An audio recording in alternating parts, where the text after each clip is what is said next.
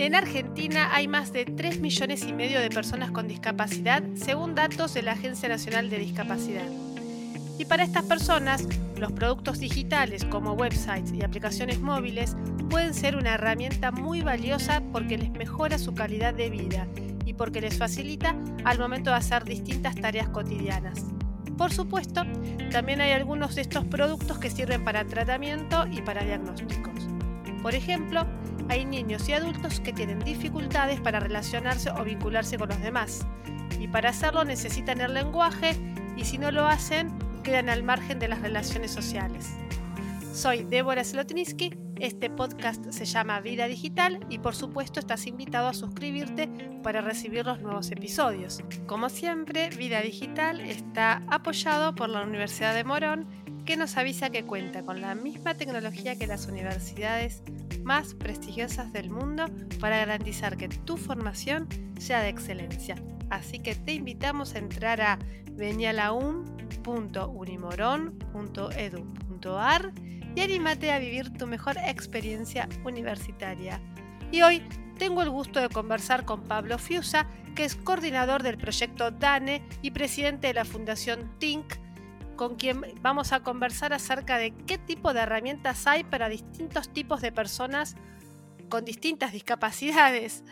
Hola Pablo, ¿cómo estás? ¿Qué tal Débora? ¿Cómo estás? Muy bien.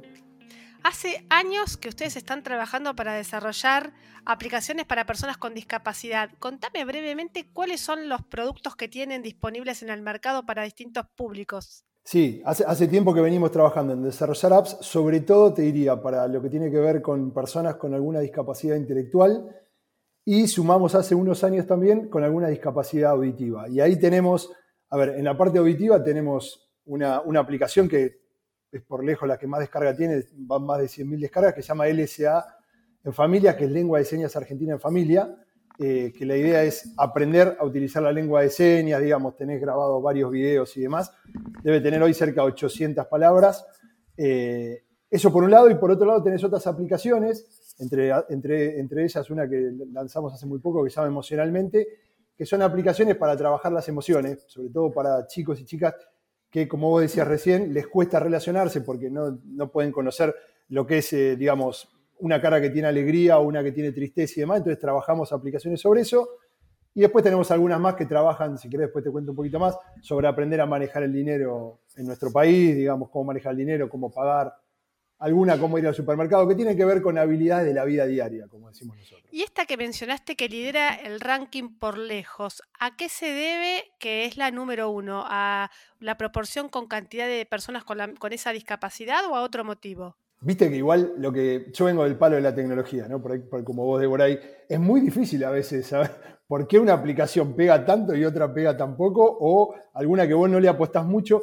Yo creo que esta LSA tiene que ver con lo que te decía antes. En realidad es un compendio de todas, de todas. Eso, eso es uno de los motivos. Te decía recién, más de 700 lenguas de señas de Argentina. Entonces vos tenés toda la lengua de señas en esa aplicación. Entonces vos decís, por ejemplo, qué sé yo, ¿cómo hago para decir eh, quiero ir al baño? Buscas baño, automáticamente te aparece la seña, te aparece el video que dura muy poquito, 10 segundos, no tarda nada en cargar, y en ese momento vos te podés comunicar con una persona no oyente para decirle cómo o entender el significado de, ir al baño que ella te puede hacer con una seña y vos entenderlo o hacer vos la seña.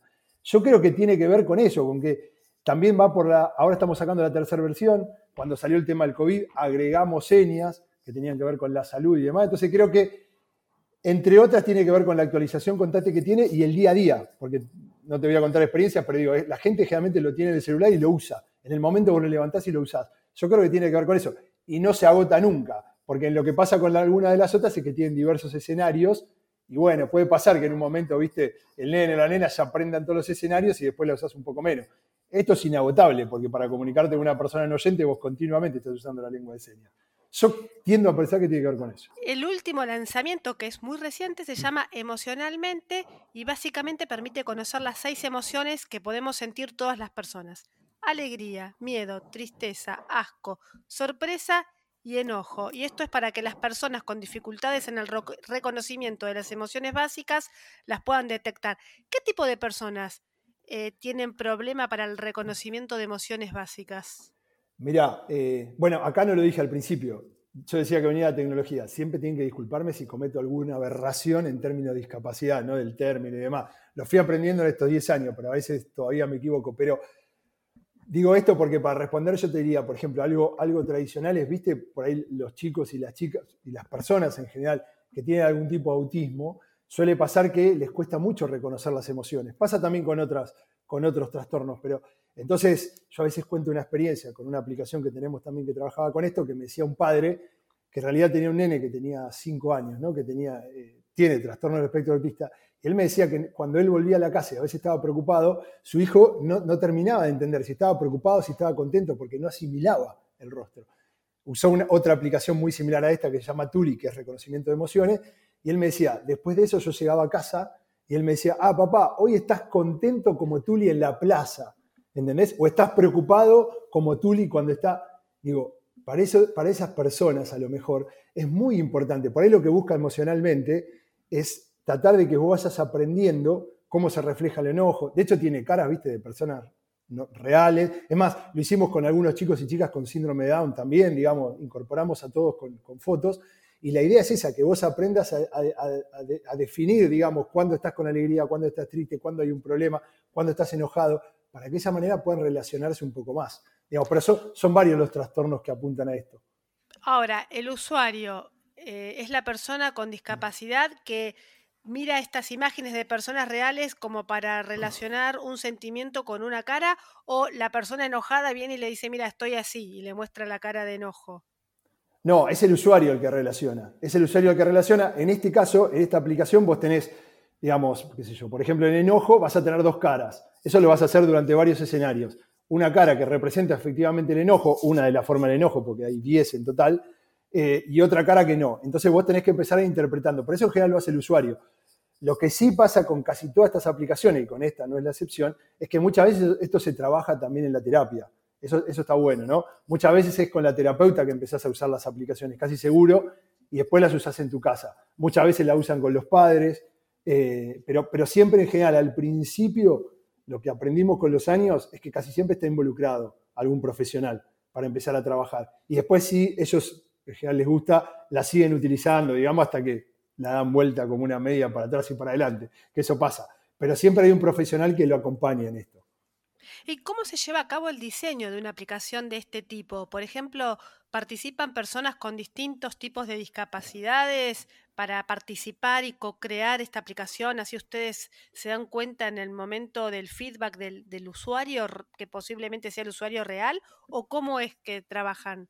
Sí, que muy buena pregunta. Mira, a ver, si tuviera que decirte primero, a grandes rasgos, en cuanto a definición, el grupo de trabajo se divide en dos todas las personas que son profesionales que vienen trabajando con la discapacidad hace años, tenemos psicoterapeutas, docentes, y ahí tenés las fundaciones también, digamos, ADRA, PADEA, digamos, ADRA trabaja con síndrome de Down, PADEA con, los chicos que tienen autismo, no me quiero olvidar, ¿no? Pero digo, Brincar, Panacea, varias. Esas son las que de alguna manera plantean la iniciativa, como si estuvieras construyendo cualquier otra aplicación o software, plantean la iniciativa de lo que tenemos que hacer. Del otro lado están las empresas de software, en este caso Globan, quien dona su tiempo, dona sus recursos para hacer la aplicación. Esos son a dos grandes, dos grandes rasgos la división que tenemos. Ahora, ¿qué pasa después? Lo que decís vos está muy bueno. Nosotros empezamos a definir, empezamos a definir. Se, crea lo que se llama el MVP, que es la primera versión. Y después tratamos de empezar a probarlo con personas con alguna discapacidad para ver cómo funciona. No es fácil eso, o sea, no te quiero mentir. Nos ha costado porque, por ejemplo, eso pasa a veces con chicos con autismo, que es difícil porque vos lo vas a probar con ellos y ellos lo quieren probar solamente con gente que conoce. Entonces, si vos se vas a algún desarrollador a probarlo, como no lo conocen, te dicen, ¿quién es Pablo? No, Pablo no, lo, quiero probar con mi docente. Entonces, eso no es tan fácil. Lo que solemos hacer es que a veces lo prueben las fundaciones. Entonces, bueno, la gente por ahí no lo sabe, pero por ejemplo, emocionalmente, nosotros lo empezamos a difundir la semana pasada, pero está publicado en el store de donde se baja hace como dos meses. Entonces, ¿qué hacemos? Nosotros lo publicamos hace dos meses con la gente de Global y los empezamos a probar en las fundaciones y demás. Nos dan el feedback, que eso pasa mucho. Por ejemplo, un feedback que tuvimos es, mirá que los textos son largos. Cuando bajen la aplicación van a ver que hay un texto que te explica cómo es el enojo. Y bueno, cuando lo hicimos pensamos que no, es un párrafo y algunos chicos no pueden leer todo el párrafo. Entonces, le agregamos sonido, van a ver que hay un sonido que no hay una persona leyéndolo atrás, es el mismo sonido del celular que lo lee eso lo vamos a mejorar en la segunda versión. ¿Pero por qué salió así? Porque los primeros chicos que lo probaban dijeron, no, mira, les cuesta mucho leerlo, agreguemos audio. Agregamos un audio rápido con la gente de Globan, ahora vamos a agregar un mejor audio. Pero así es como funciona, lo tratamos de ir probando.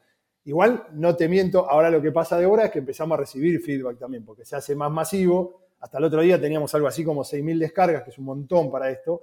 Y entonces ahora van a empezar a llegar los comentarios, los comentarios, los comentarios, y tratamos de sacar una segunda versión dentro de dos meses con por lo menos las, principales, si querés, que son necesarias como esta del audio. No, no lo pueden leer. Bueno, tenemos que ver qué hacemos ahí. Habrá otras que serán deseables que esperarán un poquito más, digamos. Pero sí lo probamos, lo probamos antes. ¿Y están atentos al feedback de todos los usuarios o dicen, bueno, ya está, vamos a terminarlo acá? No, no, estamos, no, a ver, dentro de las posibilidades que tenemos, leemos, esta, esta, recién salió, pero yo te contaba el SA. Si vos lees el SA, yo es el de hoy que no lo puedo creer, Débora. Yo invito a la gente que entre, porque yo de vez en cuando lo hago para, para subir el ego del equipo, en, el buen sentido, digo, hay una cantidad terrible, terrible de gente que opina, que nos dice, que, y muchas de esas, que están en el Android, lo pueden leer en el Google Play directamente en las opiniones, ¿no? Es como, cuando alguien lee las opiniones de, de, un hotel, bueno, tenés un montón, y muchas de esas, muchas de esas nosotros las tomamos para agregar, por ejemplo, para agregar las señas, para qué sé yo. De ahí tomamos que las señas se puedan descargar, que se puedan ver online. No, no, lo que pasa es que después, viste cómo es, ¿no? Es verdad, la gente a veces pide cosas que son muy complejas de hacer técnicamente, ¿no? Entonces, eso, eso es lo que tratamos de filtrar. Por otro lado, por otro lado me parece que está buenísimo eh, que la gente te haga un feedback, porque si no, vos no tenés eh, dónde anclarte para hacer mejoras. Y si la gente te hace un comentario es porque la está usando y porque necesita de una nueva función. O sea que está buenísimo. No, está, mirá, te, cuento una que a veces cuento que prueba las claras, no, no como le pifiamos, pero como cuando nosotros largamos la primera versión del SA, está bien que te estoy hablando hace, debe ser cinco años atrás, hicimos un trabajo enorme a título de desarrollo para que en ese momento eran 600 videos de la lengua de señas, los comprimimos, me acuerdo que hicimos un trabajo bárbaro para que puedan estar integrados cuando vos te bajabas la app. De manera que si vos no tenías internet, no tenías conexión en, en el lugar donde estuvieras de la Argentina vos pudieras igual ver el video, porque ya estaba embebido dentro de la aplicación que te bajaba. Claro, eso hizo que una aplicación normal, no importa, puede pesar 200 megas, claro, esto pesaba 600, tres veces más porque tenía todos los videos adentro. Estaba buenísimo. Pero no me olvido más, una vez una madre nos pone, una señora, una madre, nos pone, mirá, la bajamos para mi hijo, está buenísima. Yo me la pude bajar, y eso pasó varias veces, y mi marido tiene el mismo celular, todo, y no la puede bajar. ¿Y por qué no la volvía a bajar? Porque el marido no tenía lugar, pobre. No tenía lugar, claro, porque la aplicación pesaba un montón. Empezamos a recibir varios de esos. ¿Cómo terminó? Terminó que la, segunda versión, si querés, vos elegís y te bajás toda la seña. Pero si no querés, igual la aplicación la lee de internet, las colgamos todas en un sitio y las podés leer de ahí. Eso fue pura y exclusivamente por el feedback de la gente. Nosotros nunca lo vimos. Es más, con la mejor intención metimos todos los videos adentro de la aplicación no la podía bajar nadie, el 50% no podía bajarla. Por eso digo que es fundamental. Y para los programadores es un desafío importante, es un desafío difícil cuando le decís, bueno, vamos a hacer una aplicación para sordomudos o para autistas, eh, o es lo mismo hacer una billetera digital que hacer una herramienta de este tipo. Mira, yo no sé si técnicamente es un desafío enorme, probablemente sea más grande a título técnico hacer una, una billetera digital que se conecte, digo, con la tarjeta de crédito, que se conecte con un banco, que a lo mejor hacer la aplicación que estamos haciendo ahora, que se llama Cómo Pago, que es para aprender a pagar. Ahora, lo que sí te puedo asegurar después de 10 años es que lo que genera el saber que vos vas a construir una aplicación para ayudarle. social puro. No, terrible, Débora, terrible. O sea, cuando ellos sienten y ellas sienten que en realidad vos vas a hacer algo que le puede, yo siempre digo, no le va a cambiar la vida literalmente, pero que le va a ayudar en su día a día, y hablando liso y sanamente, no hay tu tía.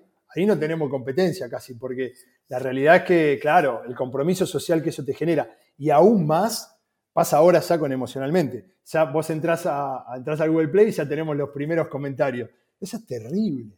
Eso es terrible porque vos cuando alguien te dice, no, lo uso con mi hijo, o mi hijo o mi hija aprendió tal emoción, yo hace 10 años que estoy con esto y a mí me, me sigue emocionando cuando recibo una experiencia de este tipo, igual o más que el primer día a ese nivel es impresionante.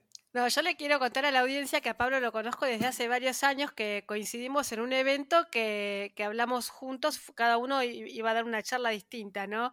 Eh, y en la charla que dio Pablo terminaron todos llorando. Yo digo, ¿cómo, ¿cómo se remonta esto? Porque estaba toda la audiencia llorando de emoción porque él contaba los casos de las personas que, los autistas que podían empezar a ir a comer afuera porque podían elegir plato de fideos o lo que sea desde la aplicación móvil, eh, que por ahí uno no dimensiona el impacto hasta que no escucha historias o no ve a una de estas personas interactuar con la herramienta. O por esto que me decís vos, que van a desarrollar, que, mm, que ya desarrollaron como pago, que ayuda a una persona a que pueda ir al supermercado de la vuelta de la casa a comprar algo que hasta el momento se le complicaba mucho o le pareció un desafío imposible de afrontar. Claro, bueno, ahí te dejé toda la audiencia llorando, así que te pido disculpas por eso. Después tuviste que remarla, me acuerdo, me acuerdo de ese día.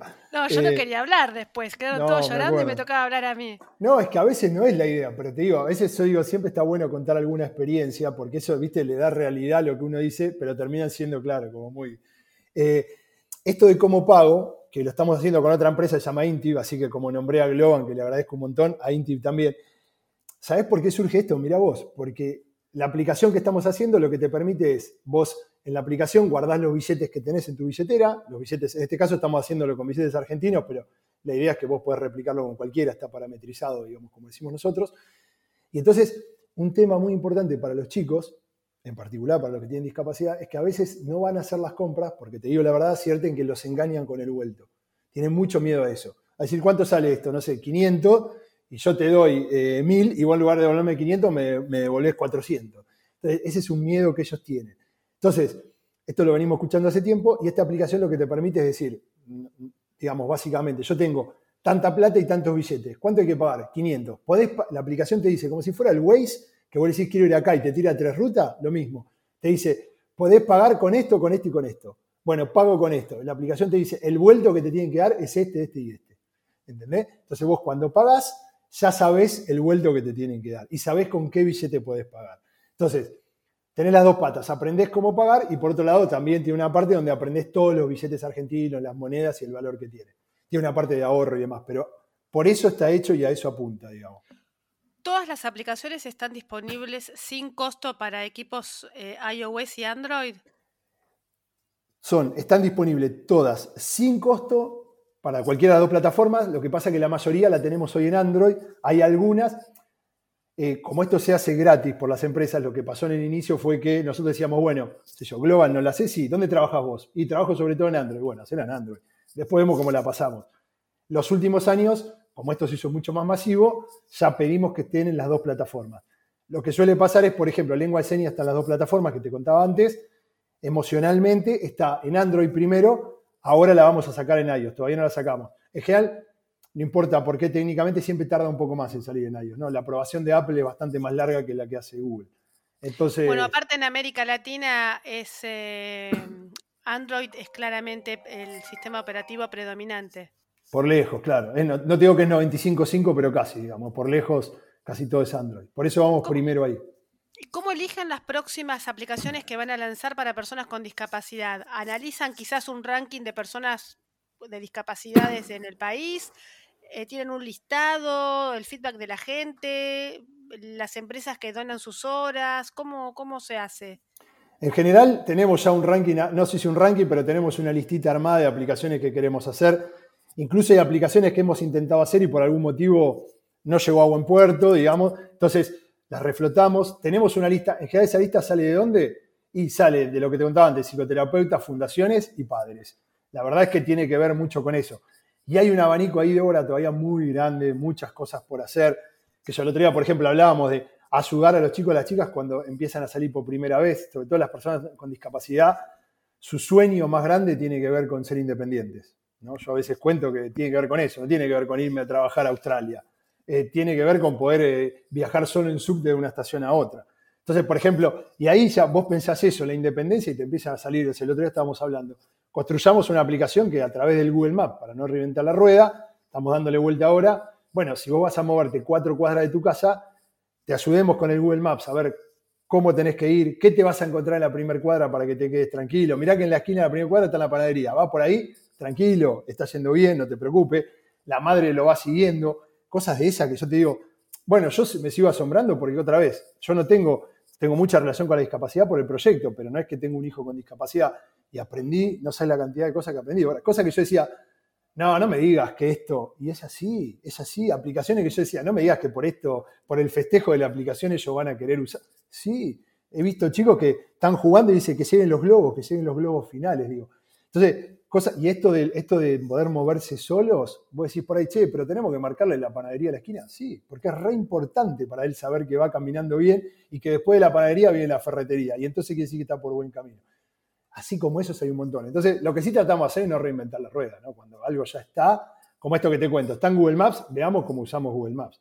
Y también, en este caso, por ejemplo, y cierro con esto, hay mucha gente que está trabajando con esto, ¿no? Entonces, a veces lo que, por ejemplo, este tema lo está trabajando un grupo de estudiantes de la Universidad de Tandil.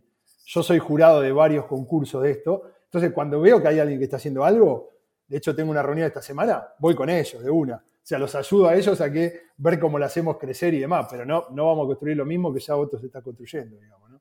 Claro, porque acá no hay competencia, sino cooperación. Absolutamente. Ahora, también hay otro grupo que es cada vez más numeroso y es el de los adultos mayores. Aumenta la expectativa de vida, hablamos de inclusión digital, hoy todo el mundo tiene un celular o por lo menos debería tenerlo, y los adultos mayores eh, nada, tienen problemas motrices o tienen problemas visuales. ¿Cómo se resuelve el problema de que puedan utilizar eh, aplicaciones de uso cotidiano? ¿Cómo puede ser que una persona de 90 años que quiere comunicarse con el hijo eh, tiene el problema de que no puede darle a las teclas en el WhatsApp? Porque por más que tengas un teléfono grande, se les complica.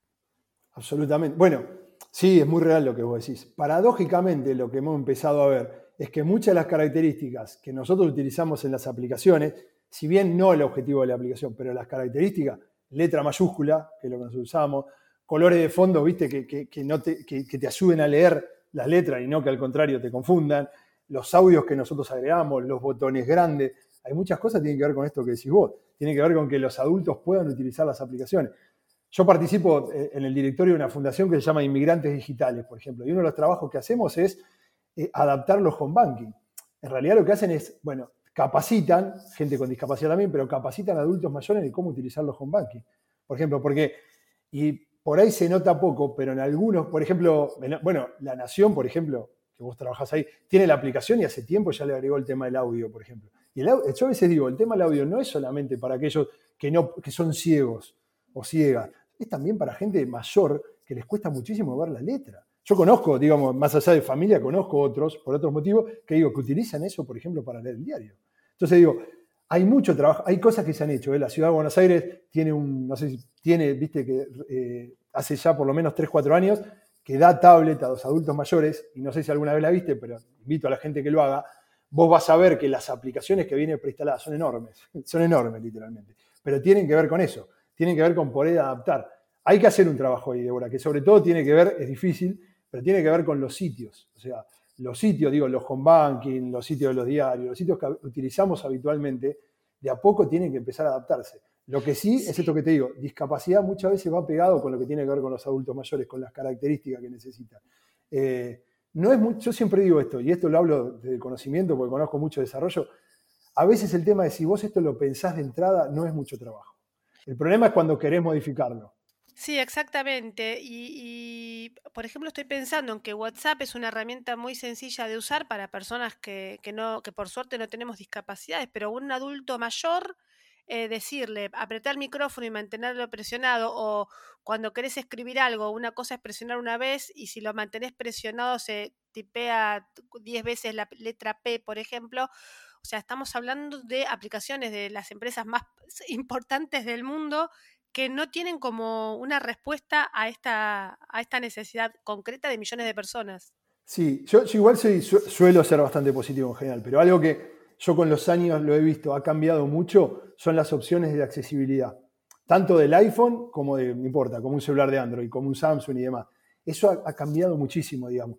El tipo de letra que te permite usar, el tema de los fondos que te permite utilizar hoy, digamos, el tema del audio también. Hoy el audio funciona diría que muy bien en el celular. ¿eh? Por ahí nosotros no lo usamos en la diaria, pero conozco gente con discapacidad que lo usa y funciona bastante bien. Y eso por, ahí es, viste, eh, sin entrar en detalle, ¿no? Cuando uno pone un botón en una aplicación, basta que le ponga un tag.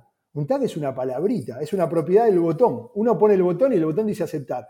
Con que escriba en otro lado aceptar de una determinada forma, el celular, cuando lo agarra una persona no vidente, acciona el audio. Si tiene ese tag en la aplicación, automáticamente te lo lee.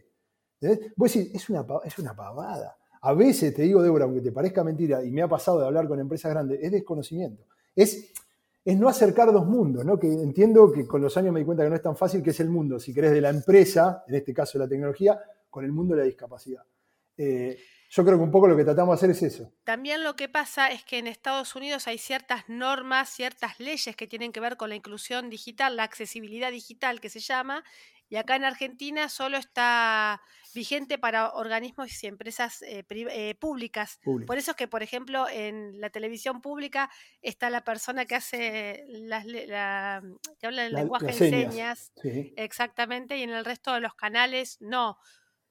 Sí, igual, igual Débora, debo decirte que así todo, cuando vos entras a los organismos públicos, son extremadamente pocos los que respetan esa ley que existe de hacer el, de hacer el sitio accesible. ¿eh? O sea, nos está costando. Pero otra vez, si yo lo miro cuatro años atrás, cinco años atrás, a hoy, hay, hay, un montón de características que a poco se están, se están incorporando, que tiene que ver también con el conocimiento, ¿no? Tiene que ver con, con muchas cosas que estamos viviendo como sociedad, ¿no? También la visibilidad de la discapacidad los últimos años ha sido mucho más fuerte. A ver, cuento un caso que yo cuando me lo contaron no lo podía creer, cuando hicimos LSA, pero a veces cuando hicimos LSA me decían, eh, hasta los años 80 y pico, cerca de los 90, los chicos y las chicas que eran, eh, que eran sordos, como no tenían ninguna característica, eran, sí, sordos, no tenían ninguna característica física, los padres le decían cuando iban caminando por la calle, vos no hagas ningún gesto, no hagas nada, no hagas nada. Entonces las personas sordas no se comunicaban. Eso surgió ¿por? Porque un día a mí se me ocurrió preguntar por qué la lengua de señas, cuando estábamos haciendo la aplicación, es diferente entre Buenos Aires y Mendoza. Era diferente. Había señas que eran diferentes. ¿Cómo puede ser? Bueno, por este motivo. Digo, hoy esto, a mí me lo contaron, digo, hoy esto para la mayoría de nosotros es impensado. Eso no existe. Bueno, hace 15 años eso, pasaba, me contaban. Entonces digo, hemos crecido mucho. Yo soy positivo en esto de que por eso, por ahí no se ve tanto, pero se han incorporado muchas características en los celulares, en las aplicaciones. Sí, el tema de la inclusión y en todos los sentidos. Cuando nosotros éramos chicos ni se hablaba de los colectivos minoritarios, o sea, eran temas que ni, ni existían. No, totalmente. Y, hoy eso sí está mucho más en boga. Y como siempre, bueno, vos lo sabes muy bien, digamos. Así como la tecnología yo siempre cuento, tiene su parte mala, su parte mala, siempre nada tiene parte buena y parte mala, depende cómo Es una herramienta, entonces depende cómo la usás. Absolutamente de acuerdo, pero por ejemplo, me acuerdo de hablar con, con, estos mismos chicos cuando hacíamos LSA con los sordos y por ejemplo, algo que a ellos les cambió la vida, pero le cambió la vida, primero fueron los videos de Facebook. Claro, imagínate, ellos hablan con lengua de señas. Cuando aparecen los videos de Facebook, espectacular. Cuando WhatsApp agrega la posibilidad del video, que no hace muchos años, porque no parece que se pasaba video siempre por WhatsApp, no. Primero no se pasaba y aparte la conexión era malísima.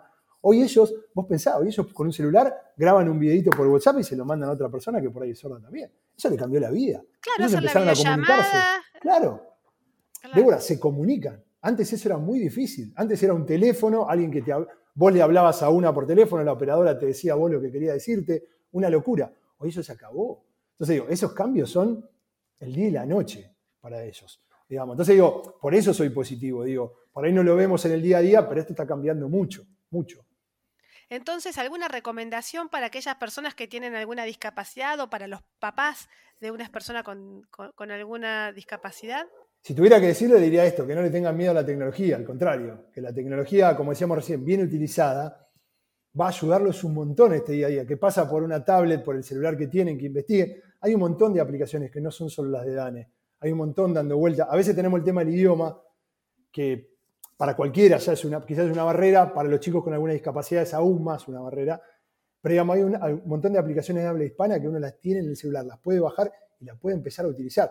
Hay un montón que tienen que ver, sobre todo en autismo, que tiene que ver con, con, las imágenes que se usan para poder comunicarse, digamos, pero tenés otras que tienen que ver con cuentos que se le pueden leer a, a los chicos, a las personas ciegas. O sea, hay un montón de cosas. Yo diría, no le pierdan el miedo, y lo he escuchado de varias experiencias, a veces la tecnología termina, ser, termina de ser esa herramienta que permite comunicarte con tu hijo, con tu sobrino, con tu hermano. Muchas veces la tecnología cumple el rol de, poder ser la que te comunica. ¿Por qué? Porque tiene una atracción extraordinaria, extraordinaria. Siempre me acuerdo de la docente que me decía, mira Pablo, yo le pongo la tablet arriba del pupitre y a ellos no les importa lo que van a hacer, no les importa. Lo único que quieren es hacer algo porque yo le puse la tablet ahí arriba y van a usar la tablet. Eso es mágico, para bien o para mal es mágico. Y tiendo a pensar que pocas cosas en la vida, pocas herramientas en la vida les llaman tanto la atención a los chicos, a, nosotros también, ¿eh? para los chicos, a las chicas, para jugar, para lo que sea. Entonces yo diría, aprovechen eso, no le tengan miedo, todo lo contrario. Eso diría. Muchas gracias Pablo por tu explicación y por eh, animarnos a acercarnos a la tecnología y saber que siempre hay algún recurso para que pueda mejorar nuestra calidad de vida. Bueno, gracias a vos, Débora, más allá que nos conocemos hace mucho tiempo, pero que siempre nos des este espacio, porque lo que más nos sirve a nosotros también es poder comunicar para que las aplicaciones finalmente las utilicen y nos den el feedback.